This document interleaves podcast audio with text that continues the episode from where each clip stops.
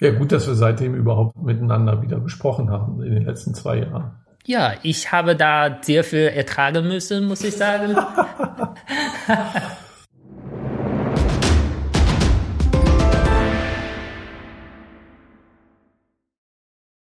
Ah, 无欢，你比四欢多一欢。 Wenn ihr auch nur Chinesisch verstanden habt, dann seid ihr hier richtig. Herzlich willkommen zu Süßsauer der China Podcast. Ich bin Steffen und mit mir am Mikrofon sitzt. Hallo, ich bin Yang.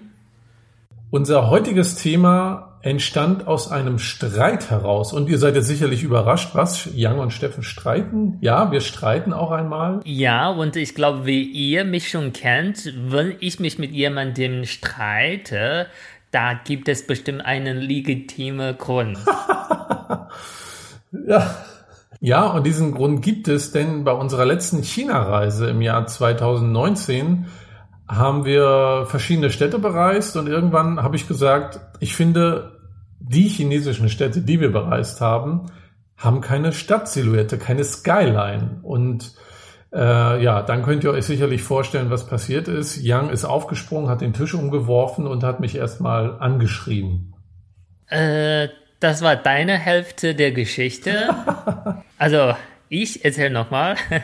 Ja, du hast gesagt, die chinesischen Städte haben keine Silhouette und dann hast du auch gesagt, alle chinesischen Städte sehen gleich aus. Ob ich das so gesagt habe, weiß ich jetzt nicht. Ich weiß. Ja, okay. Das war Ende Oktober 2019 in einem in Chengdu in einem Restaurant und ich habe Zhongshuijiao bestellt.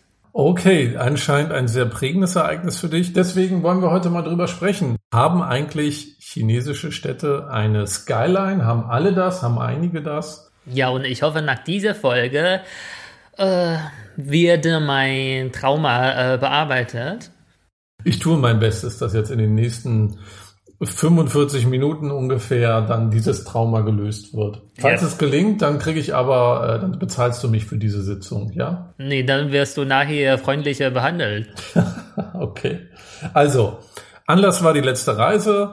Ich, hab, ich finde ähm, in meiner Beobachtung, eine Skyline ist schwierig zu definieren für chinesische Städte. Im Laufe der Folge sprechen wir aber auch drüber, warum das so ist. Denn ich finde, da gibt es gute Gründe für. Und ja, es gibt auch Städte wie Shanghai, die haben eine prägnante Skyline. Das auf jeden Fall.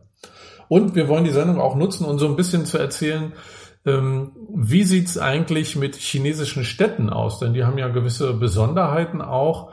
Ach, die haben doch gewisse Besonderheiten? Richtig, Besonderheiten, aber keine Skyline im Vergleich zu europäischen Städten. Und da wollen wir euch mal mitnehmen und auch ein paar Städte vorstellen, die wir so zusammen bereist haben oder die Yang halt kennt aus seiner Zeit in China. Fangen wir doch mal wieder an, um so ein bisschen einzuordnen, wie sieht's eigentlich aus mit chinesischen Städten? Ähm, und da gibt es ähm, eine, äh, eine gute Statistik zur Urbanisierung von chinesischen Städten. Das heißt, wie viele Menschen leben eigentlich in einer Stadt, in einer Metropole und wie viele auf dem Land. Und das ist auch wieder beeindruckend, denn hier sieht man, wie schnell sich China in den letzten Jahrzehnten entwickelt hat.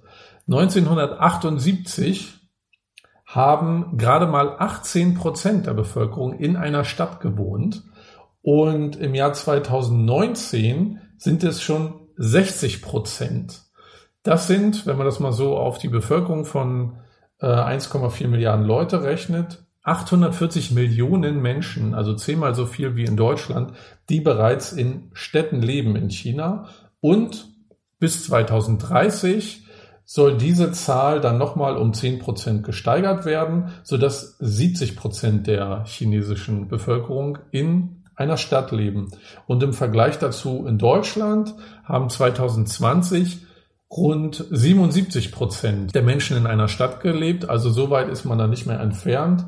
Und wenn man schaut, von 1978 bis jetzt wieder eine enorme Entwicklung. Und ein Fakt, den ich auch von meiner letzten China-Reise mitgenommen habe, der wirklich beeindruckt ist, weil in China gibt es ja viele Städte, die man nicht kennt. Man kennt Hongkong, man kennt Beijing, man kennt Shanghai, und dann wird's schon dünn, ne? Welche vierte Stadt kennt man dann eigentlich noch oder fünfte, wenn man an China denkt? Genau, das ist auch so wie typische chinesische Reise für Europäer, nämlich äh, Peking, Shanghai, Hongkong und vielleicht äh, Hangzhou inzwischen. Genau, war auch meine erste Reise in China und lohnt sich auf jeden Fall, aber äh, es gibt ja noch so viel mehr zu entdecken. Und wenn man mal schaut, in Deutschland gibt es vier Städte, die mehr als eine Million Einwohner haben. In ganz Europa sind es dann 58 Städte, die mehr als eine Million Einwohner haben. Und wenn man mal auf China blickt, dann sind das jetzt schon mehr als 125 Städte, also doppelt so viel wie in Europa, fast dreimal so viel, die mehr als eine Million Einwohner haben. Und wir reden dann ja, wir sprechen nachher nochmal über Chongqing beispielsweise mit mehr als 30 Millionen Einwohnern auf der Fläche von Österreich, also ganz andere Dimensionen, als wenn man hier beispielsweise an Köln, Berlin, Hamburg oder München denkt. Also Stefan, so böse wie das klingt, äh, als du damals gesagt hast, chinesische Städte sehen gleich aus, eigentlich äh, von meiner Seite gibt es auch eigentlich ein bisschen klischeemäßig diese Sage, dass die europäischen Städte alle gleich aussehen. Aber gibt es da wirklich einen Unterschied? Gibt es unterschiedliche Typen von europäischen Städten? Moment.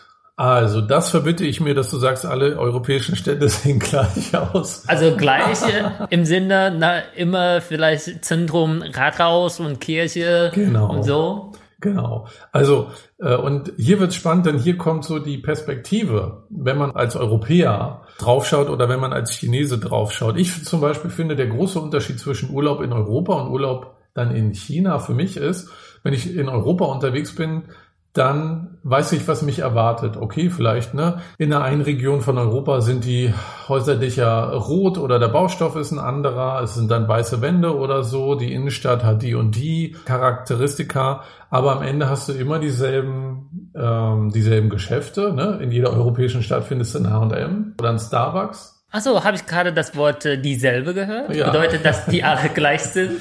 Ja, also ich finde schon, europäische Städte haben unterschiedliche Charakteristika, aber sie haben doch eine ähnliche Struktur einfach. Äh, ist ja aufgrund der Kulturhistorie auch einfach so. Aber äh, für mich ist immer so der große Aha-Erlebnis, wenn ich in China bin. Hier ist halt einfach auch kulturell alles anders. Und das sieht man halt auch in den Städten.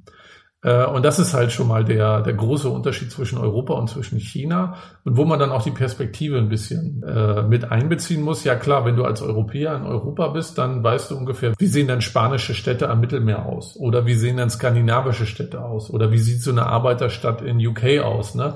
Das kriegt man als Europäer schon gut verortet, kann man sich schon gut zurechtfinden. Aber ich glaube, wenn man als US-Amerikaner oder als äh, Asiate draufschaut, dann ist das was anderes, dann sieht das schon alles sehr ähnlich aus. Und so ein bisschen kann auch das Gefühl sein, wenn man als Europäer nach China kommt, auf jeden Fall. Aber um jetzt nochmal mein Geschichtsstudium mal auszukramen, eigentlich kann man europäische Städte auch so vom Grundriss her in drei Teile aufteilen. Einmal gibt es so diese unregelmäßige Struktur, kennt vielleicht jeder aus den Altstädten. Alles ist, äh, die Gassen sind verwinkelt, kreuz und quer und so, die Häuser sind schief. Ähm, das ist eigentlich so eine unregelmäßige Struktur. Dann gibt es eine regelmäßige Struktur. Wenn man an Mannheim denkt, hat man wieder dieses äh, Schachbrettmuster, was Mannheim so prägt im Hinterkopf. Washington sieht ja auch so aus, New York ja auch so. Und auf der anderen Seite hat man aber auch diese regelmäßige Struktur, die ein bisschen historischer ist aus der Römerzeit. Hier in Köln beispielsweise, wo wir ja sind, äh, sieht man immer noch die beiden großen Achsen, die es früher gab und dann die Querstraßen, die sich da so auch ähnlich wie ein Schachbrett so von abzeichnen. Kennt man auch aus anderen Städten. Und die dritte Form, die man noch so beschreiben kann, ist die ringförmige Form einer Stadt. Also in Berlin kennt man vielleicht den Autobahnring, ne, den einen da prägt, oder der U-Bahn-Ring, mit dem man ja da, oder S-Bahn-Ring, mit dem man schön einmal um die Stadt fahren kann. In Köln ist es beispielsweise die Stadtmauer, hat man auch in anderen Städten und in, aus der Stadtmauer hier wurde dann ein Naherholungsgebiet, der Grüngürtel, was halt auch so eine Ringform ist und hinter der Stadt, früheren Stadtmauer geht dann die Stadt einfach weiter. Okay, aber dann in Köln ist eigentlich nur, gibt es dann nur einen einzigen Ring, oder? Oder gibt es mehrere? Genau, also wenn du so die, die die alte Stadtmauer nimmst, dann ist das der Ring in Anführungsstrichen, der jetzt der Grüngürtel ist. In anderen Städten hast du dann da vielleicht auch das ähnlich strukturiert oder ist ein Fluss oder es ist halt ähm, der Autobahnring oder die Autobahnringe, die dann das einfach definieren. In Hannover war die schnell, sind es die Schnellstraßen beispielsweise. Und lass mich noch eins sagen, es kann natürlich auch eine Mischform geben. Ne? Es kann eine Ringform geben, die dann aber auch strukturiert wie so ein Schachbrett ist. Und ich glaube, da kommen wir jetzt schon zu chinesischen Städten. Ja, genau. Also äh, zuerst war ich ein bisschen überrascht, dass äh, europäische Städte auch so Ringformen haben, weil so ich habe das nie so richtig wahrgenommen, weil äh, wie man in China Ringe definiert, eine Stadt in China eigentlich die Städte sind äh, meistens ringförmig. Klar gibt es auch unregelförmige Städte, aber das ist eher wegen geografischer Gründe, zum Beispiel äh, Stadt wie Lhasa oder Lanzhou, die sind vielleicht sehr lang und sehr dünn und dann passt auch kein Ringe wirklich da rein. Und äh, sonst die anderen Städte sind fast alle mit Ringe aufgebaut und, oder die haben so eine Planung, dass sie so nach Ringform äh, umbauen wollen. Und äh, die Ringstruktur, wie viele Ringe eine Stadt hat, zeigt auch die so Entwicklungsniveau dieser Stadt. Zum Beispiel meine Heimat, äh, Shijiazhuang, wir haben drei Ringe. Und das ist dann ein bisschen mittelmäßige Stadt. Und große Stadt wie Peking hat dann sechs, sieben Ringe. Äh, dann, das ist so richtig Metropol. Lass uns mal darauf zu sprechen kommen. Ringe heißt eigentlich Autobahn in dem Fall, richtig? Hm, eigentlich nicht Autobahn, sondern so äh, schnelle Bahn. Das ist so, ich habe auch mal recherchiert, warum man in China immer diese Ringform äh, gebaut hat. Gibt es einen Grund, um so äh, die Belastung der Stadtmitte zu äh, erleichtern. Weil so, wenn du diese Ring hast, du kannst von einem Außenort besser zu einem anderen Außenort äh, kommen, ohne dass du nach äh, Stadtmitte erst fahren zu müssen. Weil das Gefühl habe ich in Hannover, das hast du mir mal erzählt, du wohnst in Nordstadt oder so und wenn du zu äh, Oststadt gehen möchtest, musst du erst nach Stadtmitte fahren. Dann das belastet äh, Stadtmitte richtig äh, stark. Genau. Das äh, vielleicht könnte noch gehen in Hannover, weil Hannover nur 500.000 äh, Einwohner äh, hat. Und aber in China, wenn das immer mehrere Millionen gibt, dann Stadtmitte könnte so eine Auslastung nicht wirklich äh, aushalten. Deshalb so die bauen immer diese Ringform, um na, damit die Außenorte sich besser erreicht werden können. Vielleicht kurz als Ergänzung. Wenn ihr gerade den Podcast hört, googelt doch mal schnell Beijing Schaut mal, wenn ihr drauf guckt bei Google Maps beispielsweise, seht ihr die Ringe auch, dann wird es ein bisschen klarer, wo auch das Stadtzentrum ist. Und auch wenn man den U-Bahn-Plan anguckt, gibt es ja auch U-Bahn-Ringe. Genau, ich glaube, gibt es eine U-Bahn, vielleicht Linie 2, die fährt nur den zweiten Ring rum. Also das ist da auch eine Ringlinie. Und äh, wie du ganz am Anfang gesagt hast, die chinesischen Städte wachsen immer so enorm und das sieht man auch diese Entwicklung von die Zahl der Ringe. Zum Beispiel, was ich ganz am Anfang nennen wir mal gesungen habe. äh, das ist so ein Lied, Lied des fünften Ring. Und äh, Text war ganz doof, äh, heißt äh, fünfter Ring, fünfter Ring, du hast einen Ring mehr als vierter Ring. Äh, fünfter Ring, fünfter Ring, du hast einen Ring weniger als sechster Ring. Das ist so, na, weil man nach und nach neue Ringe gebaut hat äh, mit der Entwicklung der Stadt. Warum wird dann da der fünfte Ring besungen? Ist ja Wunder die, die Hip-Hopper, die Rapper, die Künstlerszene oder ist es besonders fancy da? Ich weiß auch nicht. Ich denke, fünfte Ring hat auch eine so eine andere Bedeutung, nämlich damals waren die Leute ziemlich stolz auf äh, Peking Olympic Spiel mhm. und da ist Olympic äh, Ringe ist ah. fünf Ringe und äh, Olympic Spiel in Peking ist 2008 und damals in Peking gab es nur fünf Ringe. Okay. Also sechster Ring, ich glaube, ist im Jahr 2009 fertig geworden. Deshalb so fünf Ringe in Peking und äh, als Peking diese Olympischspiele so äh, gestartet hat und mit äh, fünf olympischen Ringen. Deshalb so, das ist irgendwie eine Kombination. Okay. Was bedeuten denn diese Ringe? Heißt das, je näher ich im Zentrum wohne, also erster Ring, zweiter Ring, desto besser ist die Wohnlage, desto mehr Geld habe ich. Kann man sowas davon ableiten? Ich denke, das kann man schon so sagen, weil anders als in Europa, manchmal habe ich das Gefühl, die Leute vielleicht haben gutes Geld, trotzdem wohnen die gerne so Außenort. Zum Beispiel, es gibt Leute, die gerne so in einem Haus wohnen mit Kindern und sowas, äh, die wohnen sehr weit weg von der Stadtmitte, obwohl die Geld haben, weil die diese Ruhe genießen wollen. Aber in China, ich würde schon mal mir erlauben, sozusagen, es gibt fast keinen Mensch, der das Geld dafür hat, aber trotzdem sich entschieden hat, an einem Außenort zu wohnen. Mhm. Weil das ist, äh, solange du arbeitest, dieser Pendelstress ist zu viel, weil man fast immer mit U-Bahn fahren und äh, das ist so Horror, wenn du zwei Stunden mit U-Bahn vom Außenort nach äh, äh, Stadtzentrum fährst. Und in Peking sagt man auch, sag mir nicht, dass du in Peking wohnst, sag mir zuerst, an welchem Ring du dich befindest. Weil ah. zum Beispiel, äh, wenn du sagst, ja, ich wohne an äh, fünften Ring, die Leute, die an zweiten Ring wohnen, die müssen die Augen schon rollen und denken, ah, pf, fünfter Ring, das ist nicht Peking. Also das zeigt auch wirklich dein Wohlstandniveau. Das ist wirklich zum Beispiel, ich habe mal nach den Preisen geguckt. In China kauft man immer Immobilien und äh, der Preis im Jahr 2019, eine Wohnung am zweiten Ring in Peking kostet 14.000 Euro pro Quadratmeter während eine Wohnung am sechsten Ring nur 4.600 Euro kostet. Deshalb so, das ist riesiger Unterschied.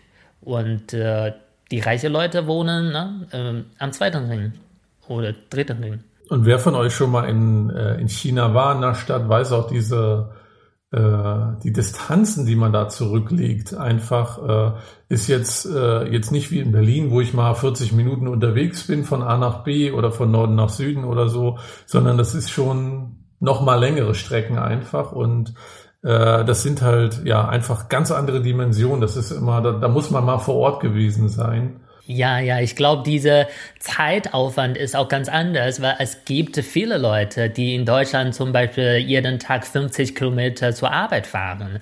Aber in China, das ist anders. Zum Beispiel in Peking, viele Leute arbeiten in Peking, wohnen aber in Yanjiao. Das ist eine Stadt mit einem Abstand von nur 30 Kilometer zu Stadtzentrum Peking. Aber die Leute, die fahren jeden Tag zwei Stunden mit dem Bus nach Peking und jeden Tag habe ich gelesen, morgens um fünf stellen die Leute sich schon an. Manchmal dauert so eine Schlange 40 Minuten. Und äh, die alte Leute, so zum Beispiel die Eltern stehen früher auf und die stellen sich an für die Kinder, damit die Kinder länger schlafen können und äh, auch einen Platz äh, im Bus kriegen, damit die während der Fahrt äh, weiter schlafen können. Das ist anders als in Deutschland. Ich äh, war ja auch mal in deiner Heimatstadt, Shijiazhuang, und da bin ich mal äh, einen Tag lang äh, zu Fuß durch die Stadt gegangen, weil ich die mal erkunden wollte. Und ich habe gewohnt am zweiten Ring. Genau, ja. Ich wollte dich auch fragen, ne? meine Eltern wohnen auch am zweiten Ring. Wie hast du das wahrgenommen? So, hast du deutlich einen Unterschied gemerkt vom zweiten Ring und äh, Stadtmitte?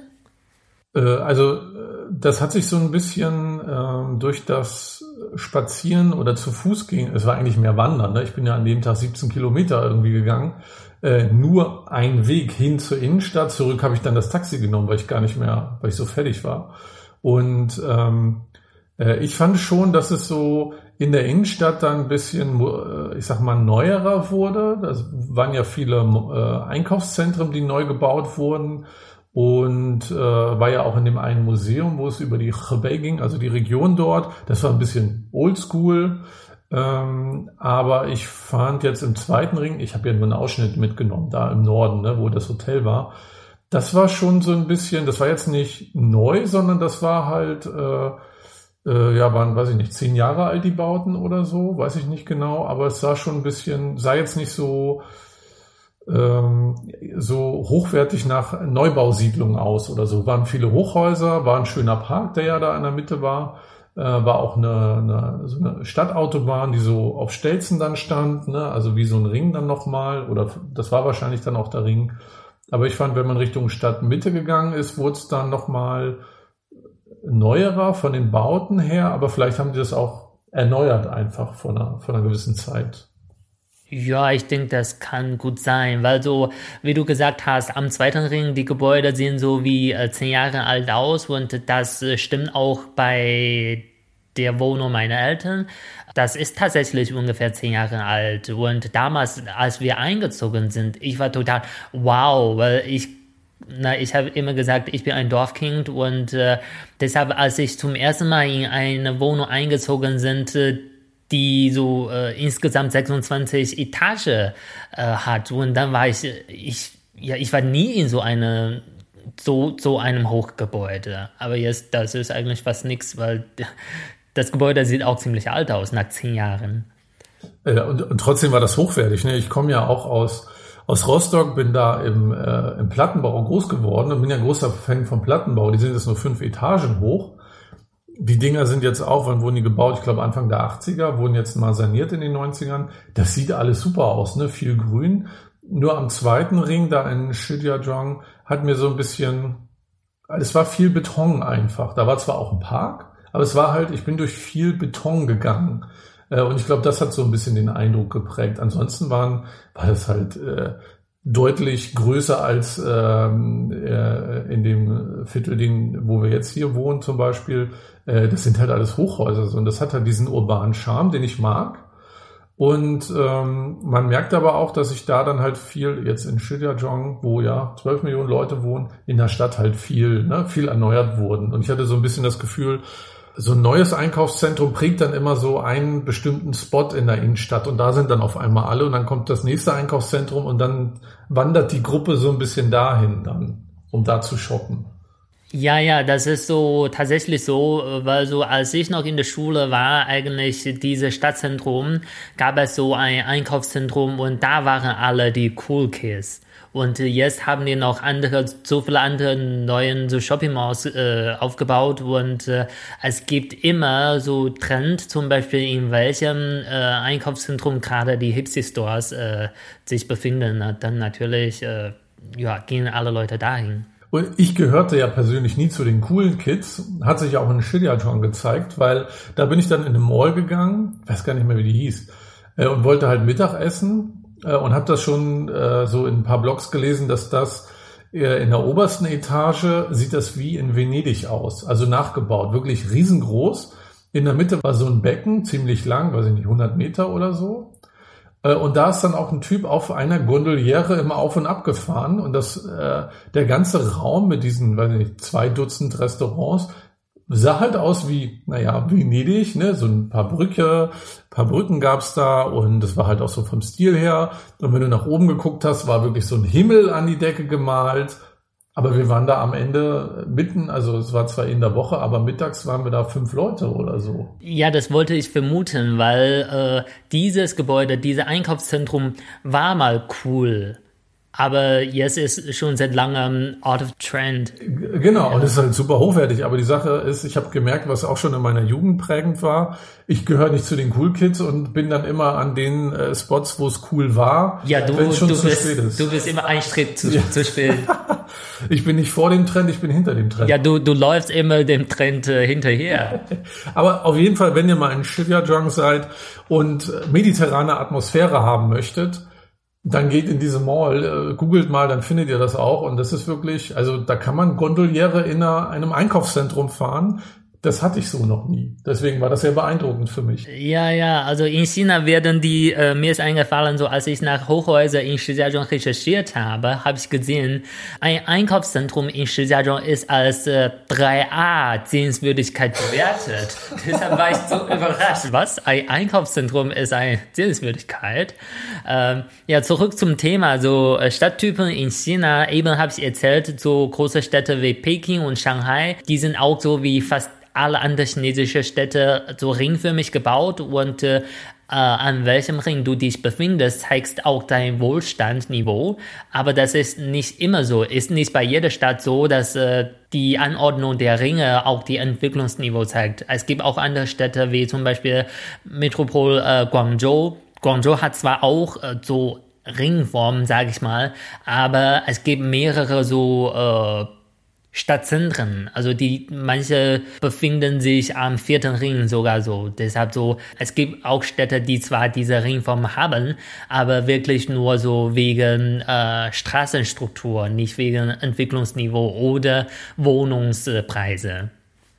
Ja, ich denke so irgendwann heute bei dieser Folge gehen wir zu unserem gestoppten Streit über Skyline in China.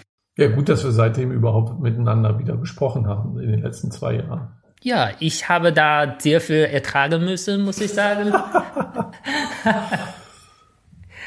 Ja, genau, um endlich auf dieses Thema kommen zu können. Ich denke, wir müssen erstmal wirklich über Skyline und Silhouette reden. Und was ist Silhouette? Was ist Skyline? Was ist dir Skyline oder Silhouette eine Stadt?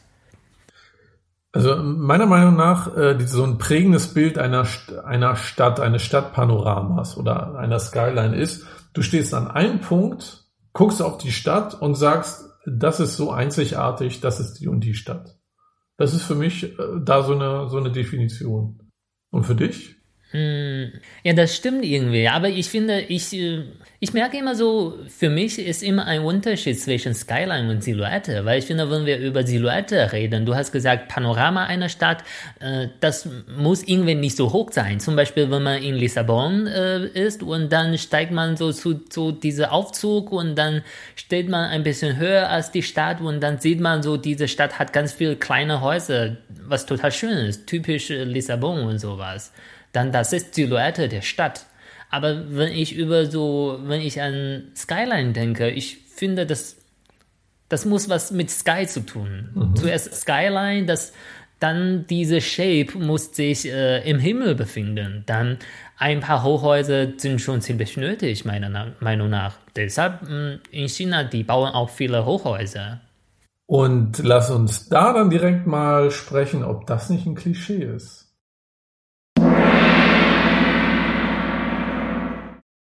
Baut China nur noch Hochhäuser. Das wollen wir jetzt mal im Klischeekiller besprechen. Und ich habe mich da mal schlau gemacht. Also, Jan, vielleicht wusstest du das ja nicht, aber von den zehn höchsten Gebäuden der Welt stehen sechs in China. Und diese sechs wurden alle in den letzten sechs Jahren erst fertiggestellt. Das heißt, die Chinesen gehen in den Himmel, wie du es eben schon gesagt hast. Und das äh, Interessante ist auch, was ich eine, eine, eine krasse Zahl fand, zwischen dem Jahr 2011 und 2013 hat China 6,6 Milliarden Tonnen Beton verbaut. Das ist so viel, wie die USA im gesamten 20. Jahrhundert verbaut haben. Also was in den USA 100 Jahre lang verbaut wurde, hat China in drei Jahren verbaut, was ich unfassbar beeindruckend finde. Und ein weiteres Argument dafür, dass es in China hoch hinausgeht, ist, der Shanghai Tower, auch in einer Skyline in Shanghai. Gut zu sehen, ist das zweithöchste Gebäude der Welt mit 632 Metern. Und das zeigt doch eigentlich, in China geht's hoch hinaus. Ich finde, irgendwie kann man so sagen, äh, aber ich kenne auch eine Sage in China, das ist auch ein bisschen unsere äh, Psychologie, das ist auch ein Olympic Spirit auch mit Fünfringen und sowas zu tun. Damals vielleicht wegen Peking Olympic Spiel äh, hat man diese Olympic Spirit sehr so, äh, so verbreitet und das heißt äh, schneller, höher, stärker. Und ich finde so, äh, das hat man damals wirklich in vielen Bereichen benutzt. Und ich finde so, Hochhäuser bauen ist auch ein Teil dieser Spirit, nämlich äh, schneller und höher. Äh, natürlich auch stärker. Das ist mit Image zu tun. Aber ich muss auch sagen, China baut nicht nur Hochhäuser. Das war vielleicht eine Phase so, dass äh, wegen dieser schneller, stärker, höher Ding, man will mehr Hochhäuser schaffen, um diese Image zu bauen. Aber jetzt äh, macht man auch viel Gedanken über Skyline oder Silhouette oder wegen historischer Gebäude und sowas, dann kommen immer neue Regelungen, dass die Hochhäuser eingeschränkt werden sollen. Zum Beispiel, ich habe gesehen, äh, in meiner Heimatstadt Shijiazhuang jetzt dürfen die theoretisch kein Gebäude bauen, die höher als 80 Meter sind.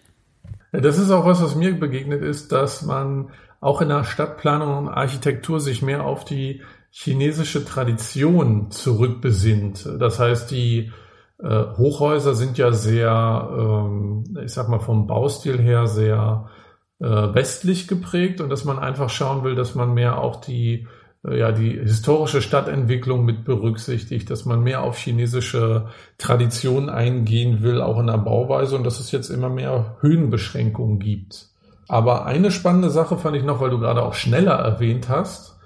Ähm, 2020 in Wuhan hat, äh, äh, wurde dort ein Krankenhaus innerhalb von acht Tagen hochgezogen für 1000 Menschen. Ne? Also das ist auch sehr schnell. Frage ich mich, ob das in Deutschland so schnell gehen würde. Ach, ist das diese Corona-Krankenhaus? Genau. Die haben das wirklich auch so äh, live gestreamt, diese Bauarbeit. Und es gab zwei Bagger eine heißt äh, Feuerchen, eine heißt was anderes und die haben alle auch eigene Fangruppe. So welche Bagger sich besser performt hat während der Bauarbeit, das ist mir eben eingefallen. Und noch eine Sache, das könnt ihr auch mal, äh, ich glaube, das in Wuhan könnt ihr auch bei YouTube finden. Was ihr noch bei YouTube finden könnt, müsst ihr mal eingeben, Changsha Living Building. Das ist ein zehnetagiger Wohnblock, der innerhalb von 28 Stunden hochgezogen wurde. So eine modulare Bauweise. Und das ist echt spannend, weil nach 28 Stunden standen dann da schon alle Möbel drinne, Handtücher lagen im Badezimmer und du konntest da einziehen. Und das ist halt auch eine, ja, eine interessante Bauweise, wo China halt auch guckt, wie kann man eigentlich schnell äh, Wohnflächen schaffen. Ah, krass. Also äh, 10 Etage Gebäude in 28 Stunden. Das ist dann tatsächlich äh, schneller, höher und stärker, entsprechend äh, Olympic Spirit. genau. Also haben wir jetzt das Klischee gekillt oder nicht? In China wurden sehr viele Hochhäuser gebaut. Jetzt gibt es so eine Deckelung der Höhe. Aber ähm, die Skyline sind ja vielleicht immer noch da. Okay, Stefan, du hast eben gesagt, aber die Skyline sind immer noch da. Dann bist du auch der Meinung, dass chinesische Städte doch Skyline haben? wir können so über einzelne Städte reden, wo wir schon waren, weil ich finde, wäre auch Quatsch, wenn du die Stadt gar nicht kennst und so beurteilst, wie du vielleicht schon mal gemacht hast. Ich bin ja schon weit gereist in den sechs Wochen, die ich bisher in China war. Deswegen können wir gerne über ein paar Städte sprechen. Lass uns doch mal mit dem einfachsten Fall anfangen, Shanghai. Ja, da gibt's eine Skyline. Äh, du stehst da an der Uferpromenade und guckst rüber auf die Oriental Pearl, auf den Shanghai Tower. Und das ist eine Skyline, wo jeder sagen würde, ich weiß, wo ich bin, das ist Shanghai. Moment, die sind auch nur Hochhäuser. Dann ja. warum ist es besonders? Naja, weil du hast, ne, weil das halt prägnante Gebäude sind und du kannst von einem Punkt dieses Skyline halt einfach sehen wie New York Freiheitsstatue und halt äh, Downtown Manhattan. Ich war im Shanghai Tower mal äh, und das ist echt beeindruckend, weil wenn du von dort dann auf Shanghai guckst, also sozusagen die andere Perspektive einnimmst, dann siehst du ja deutlich mehr Hochhäuser, äh, als wenn du jetzt nur auf die, sag mal, auf das klassische Stadtpanorama guckst. Äh, und das ist schon echt beeindruckend. Und in Shanghai gibt es halt so viele Hochhäuser, dass eigentlich fast alles eine, eine Skyline, eine Silhouette sein kann, weil es einfach so ein unfassbarer Unterschied ist zu europäischen Städten und auch zu, zu US-amerikanischen Städten. Ja, ich denke, solche große Metropolen wie Shanghai und Peking, die haben so viele Hochhäuser und äh, entsprechend ist auch ein eigenes Skyline mit äh, sehr vielen Hochhäusern. Aber lass uns zu Städten gehen, die auch sehr groß sind, aber nicht so dominant äh, wie die zwei sind. Zum Beispiel Chengdu und Chongqing. Was ist deine Meinung? So haben die auch Skyline? Also lass uns erstmal über Chongqing reden, weil, ähm, um das nochmal einzuordnen, eine der größten Städte der Welt, über 30 Millionen Einwohner, von der Metropolregion so groß wie die Fläche von Österreich, was einfach beeindruckend ist als einzige Stadt. Und ähm, wir haben da ja eine Flussfahrt gemacht vom äh, irgendwie am äußersten Rand der Stadt nach innen. Jialing-Fluss. Ja. Äh, also von sind wir mit dem Taxi rausgefahren und dann mit dem Boot rein oder mit dem Schiff reingefahren. Wir sind eine Stunde gefahren, glaube ich, und eine Stunde lang links und rechts nur Hochhäuser, was extrem beeindruckend ist. Und da erschließt sich einmal, wie riesig diese Stadt ist. Und bei Chongqing fällt es mir schwer zu sagen, was ist die Skyline, weil dieses ganze, diese ganze Stadt ist halt geprägt von Hochhäusern, und wenn man das als, sag mal, Europäer das erste Mal sieht, ist man total, also war ich total beeindruckt. Da gibt's ja auch so einen kleinen, oder so einen, so einen Berg mit einem kleinen Park, wo man hochgehen kann, wo man die Stadt überblickt. Und das ist einfach beeindruckend. Und da fällt es mir jetzt schwer, was ist jetzt hier der prägnanteste Punkt, weil es so viele gibt. Also ich habe hier andere Meinung. Ich finde, dass ist so bei Chongqing, das war bei mir wirklich ein einmal so wow, als wir so äh, angekommen sind, weil ja klar, da gibt es sehr sehr viele Hochhäuser und die sind sehr dicht dran und sowas. Aber ich finde, diese Stadt hat eine Skyline, nämlich die äh, die Hochhäuser zusammen, die haben eine Kombination geschafft. Als wir angekommen sind, Chongqing heißt so, äh, in China heißt Chongqing äh, Stadt des Nebels. Chongqing hat auch ein, so ein Hip-Hop äh, Background und äh, die, die Rappers aus Chongqing, die singen sehr gerne so ein Satz, nämlich äh, äh, Le Shi Du, das bedeutet, hier ist die Stadt des Nebels. Und äh, ich finde, das ist auch so ein Merkmal dieser Stadt. Als wir in Chongqing angekommen sind, das war auch so, so viel Nebel und wir sind mit Taxi gefahren und äh, wir haben sofort gesehen, so viele Hochhäuser, das war fast so wie ein Betonwald.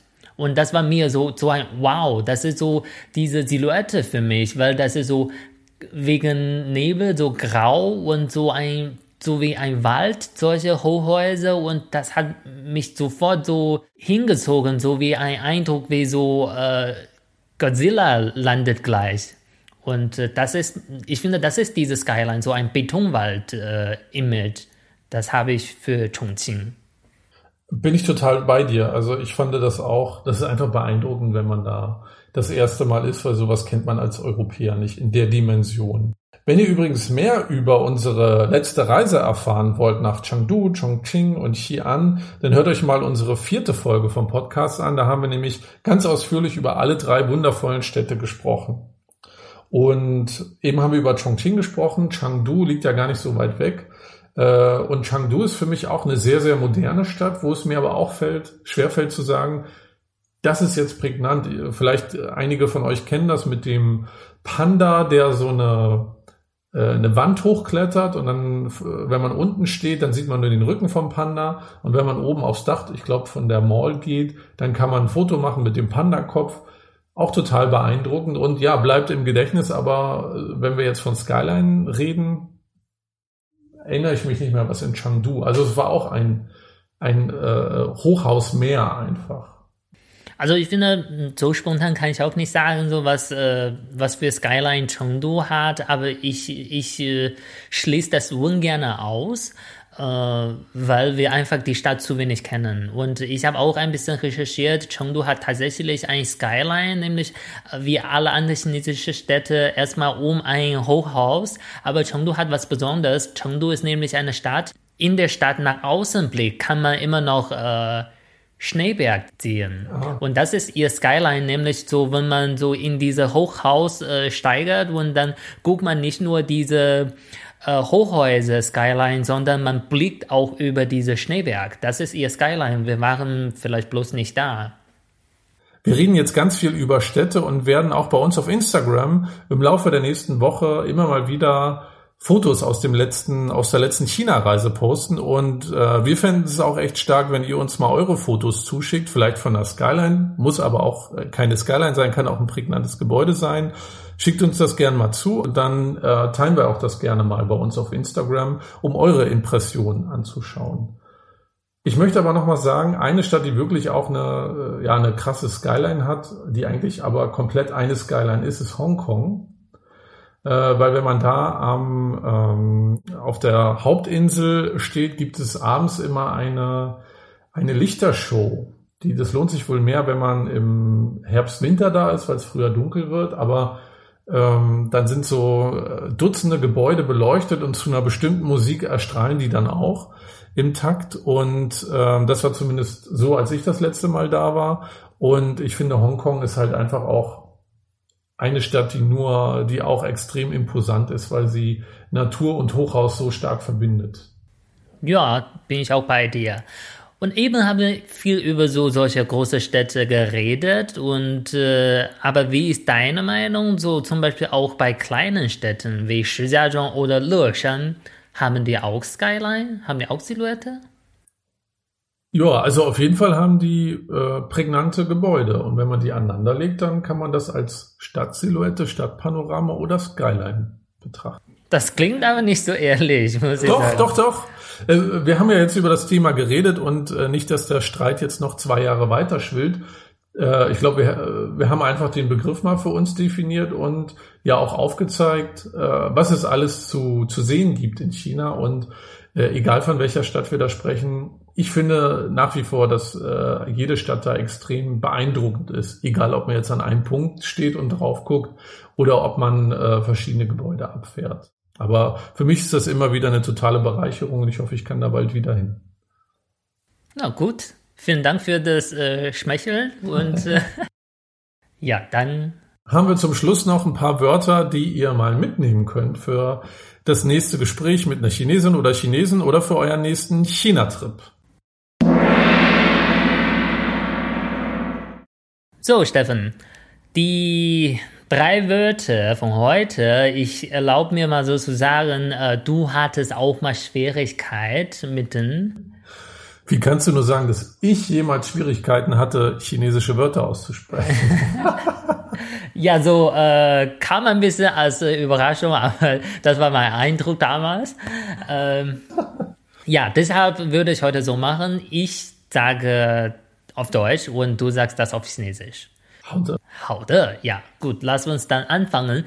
Die drei Wörter, die ich mitgebracht habe, sind äh, Haus, Heim und Zimmer. Und äh, dann lassen wir uns erstmal mit äh, Haus anfangen. Ich würde sagen, es ist Fangzi. Genau, ist richtig. Fangzi. Fangzi ist Haus. Aber hier bedeutet Haus eher wirklich das Gebäude, Haus. Also Fangzi. Wenn man sagt, ich bin zu Haus, nutzt man aber nicht mehr das Wort Fangzi, sondern nutzt man das andere Wort daheim. Deshalb kommen wir zum Wort Heim. Was, wie sagt man Heim auf Chinesisch? Ich würde sagen, es ist Jia. Genau, also Jia. Äh, Jia bedeutet Heim wenn, wenn man sagt, ich bin daheim, sagt man, äh, 我在家, also ich befinde mich im Heim. Heißt, ja, wäre hier zu Hause übersetzt, glaube ich. Genau, also daheim. Im Heim äh, ist eher wie Waisenhaus oder im, äh, Seniorenheim. Seniorenheim, genau, ja. ja, okay. und drittes Wort, ich bin gespannt. Ich auch. Weil äh, gab es auch ein paar Mal Streite, weil ich äh, dich nicht richtig verstanden habe, als du das Wort gesagt hast. Also von meiner Seite gab es da keinen Streit. Aber ich spreche das Wort erstmal aus. Ja, und äh, um fair zu sein, als mein Kumpel bei uns zum Besuch war, du hast das gesagt und er hat richtig verstanden. Er hat es sofort verstanden. Da gab es keine großen Diskussionen. Ja, dann das lag wahrscheinlich an mir, wie alle anderen Streite. Vielleicht. Okay, vielleicht. Und dann das Wort ist Zimmer. Ich würde sagen Fang Tian. Jetzt weiß ich, du sagst, ich spreche das wie ein T aus und nicht wie die. Ich sag's nochmal. Fang Dien. Ja, das äh, klingt ein bisschen wie die, nicht wie J. Äh, aber vielleicht mein Kumpel versteht das immer noch. Ich finde gut, wenn mal äh, äh, die Menschen, die uns zuhören, mal schreiben würden, ob mein Chinesisch wirklich so grottig ist, damit ich mal so eine zweite Meinung habe. Also unsere Zuhörer, die bessere Chinesisch sprechen als ich, können gerne mal nochmal schreiben. Vielleicht das liegt an meinem nordchinesischen Dialekt, was auch Mandarin heißt. Äh, ja. Wie würdest du das Wort dann aussprechen? Ich würde sagen, äh, Zimmer ist Fang Jian, also F-A-N-G, J-I-A-N, Fang Sebastian. Ja, ich finde, du hast es sehr gut ausgesprochen. Danke.